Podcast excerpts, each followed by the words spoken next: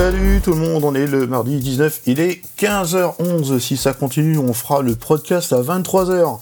Euh, Aujourd'hui, le siècle digital nous sort, nous parle d'une extension Chrome qui s'appelle Snowvio. C'est une extension qui permet de programmer des mails. Elle a l'air plutôt sympa parce qu'en fait, on, déjà d'une, elle est gratuite.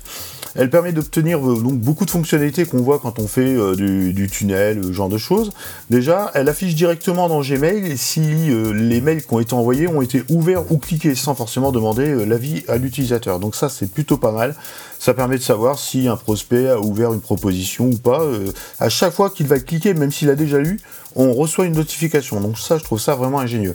Euh, la deuxième, c'est une notification push euh, quand l'interlocuteur consulte le mail ou euh, va cliquer sur un lien.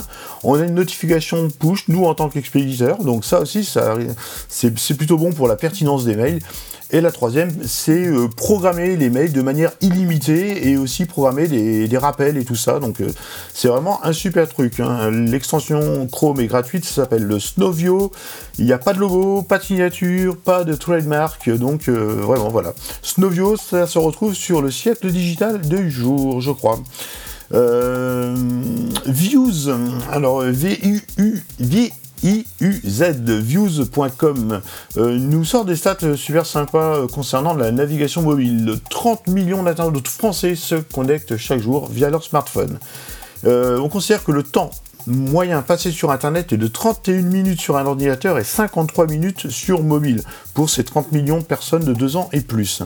Alors les taux de conversion n'ont vraiment pas changé, mais par contre euh, il y a beaucoup, enfin en fait compte si, il y a deux fois moins de visiteurs sur ordinateur que sur mobile euh, en 5 ans, euh, et donc deux fois plus sur mobile aussi dans 5 ans, avec le taux de conversion inchangé qui est à peu près de 1%, soit à peu près 16 000 transactions.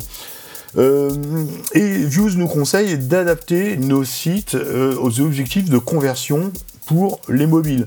Maintenant, les gens ne vont que sur des mobiles, ils vont sur des PC pour remplir des formulaires. 60% des recherches locales se font sur, sur smartphone et donnent lieu à une visite en point de vente dans la journée. Hein, inversement, donc évidemment, voilà, tout ce qui est formulaire et tout, c'est pas conçu pour être euh, manipulé sur un portable. Mais voilà, il faut y penser. Ils disent aussi de produire des contenus en phase avec des recherches mobiles. Une recherche mobile, je vais être dans la rue, je vais mettre où, où, où est-ce que je peux euh, trouver euh, telle marque de, de godasses. Je vais pas mettre l'adresse de tel magasin. Donc il faut adapter son contenu en fonction de ce genre de questions que vont se poser les mobilhomes, les mobinotes. Et il faut aussi donc structurer ces contenus pour les écrans des smartphones. Hein. On arrête de faire des trucs éclatés. Un écran de smartphone, quand on est dans la rue, c'est euh, à la verticale, hein, en mode portrait. Et on a constaté avec des, des MapView, vous savez, les, les cartes de, comme les cartes de température, que la tension se porte sur les deux tiers supérieurs et le centre de l'écran. Donc tout le reste, on oublie. Voilà. Donc ça, c'est pour structurer son truc. Et euh, on s'est rendu compte aussi dans des, je ne sais pas trop comment d'ailleurs, mais bon bref, que des mobinautes, donc euh, l'internaute mobile, sort son smartphone 150 fois par jour en moyenne pour grignoter une petite info. Infographie, vidéo de 6 secondes, donc les vidéos de 6 secondes, ce sont les stories, hein, pour Instagram, etc. Donc ce sont voilà, les formats qu'il va falloir adapter.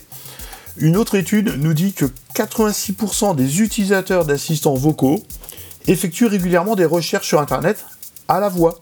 Hein, d'où le euh, Google, euh, OK Google, euh, Siri et Alexa. Et donc bientôt, il va falloir adapter nos sites pour les recherches vocales. Hein, un être humain tape entre 30 et 40 mots alors qu'il parle avec un débit de 150 mots par minute. Sauf moi. La recherche vocale ne s'appuie donc pas sur un ou deux mots-clés, mais des grandes phrases. Voilà, où est-ce que je peux voir le monde de Ralph 2 cet après-midi au cinéma? Pas euh, monde de Ralph horaire. Ça, ça marchera pas. Parce que si je dis où est-ce que je peux voir, il y a déjà le où, donc c'est une recherche locale. Voir, donc visualiser, donc euh, télé, cinéma, machin, et je sors le nom du film. Donc tout de suite, on va aller chercher les cinémas aux alentours. surtout si le film est récent. Donc voilà, il faut adapter notre contenu. Et ils disent aussi qu'en 2019, le vocal devra passer du search, donc ça sera plus de la recherche, ce sera de l'action, car effectivement, Siri, Google Assistant ou Alexa euh, nous ont montré, du moins aux États-Unis, euh, qu'il y a beaucoup de stores qui sont euh, associés à ces assistants qui permettent de commander directement à la voix un bouquet de fleurs, une chemise ou une brosse à dents chez Massy. Et en fait, le shopping est le deuxième usage le plus répandu aux États-Unis en vocal après la consultation de la météo et les tweets de Donald Trump. Voilà, la reconnaissance du langage a aussi atteint un niveau euh, énorme. On a vu euh, en 2018 euh, Google Duplex qui appelle un restaurant, qui se fait passer pour toi pour commander ton restaurant, avoir une table au soleil, etc. Donc, prudence, pour moi c'est super, mais ça va quand même un peu vite. Voilà, c'était le podcast 15-16, on a fait court, mais on a fait dense. Bonne fin de journée à tous, ciao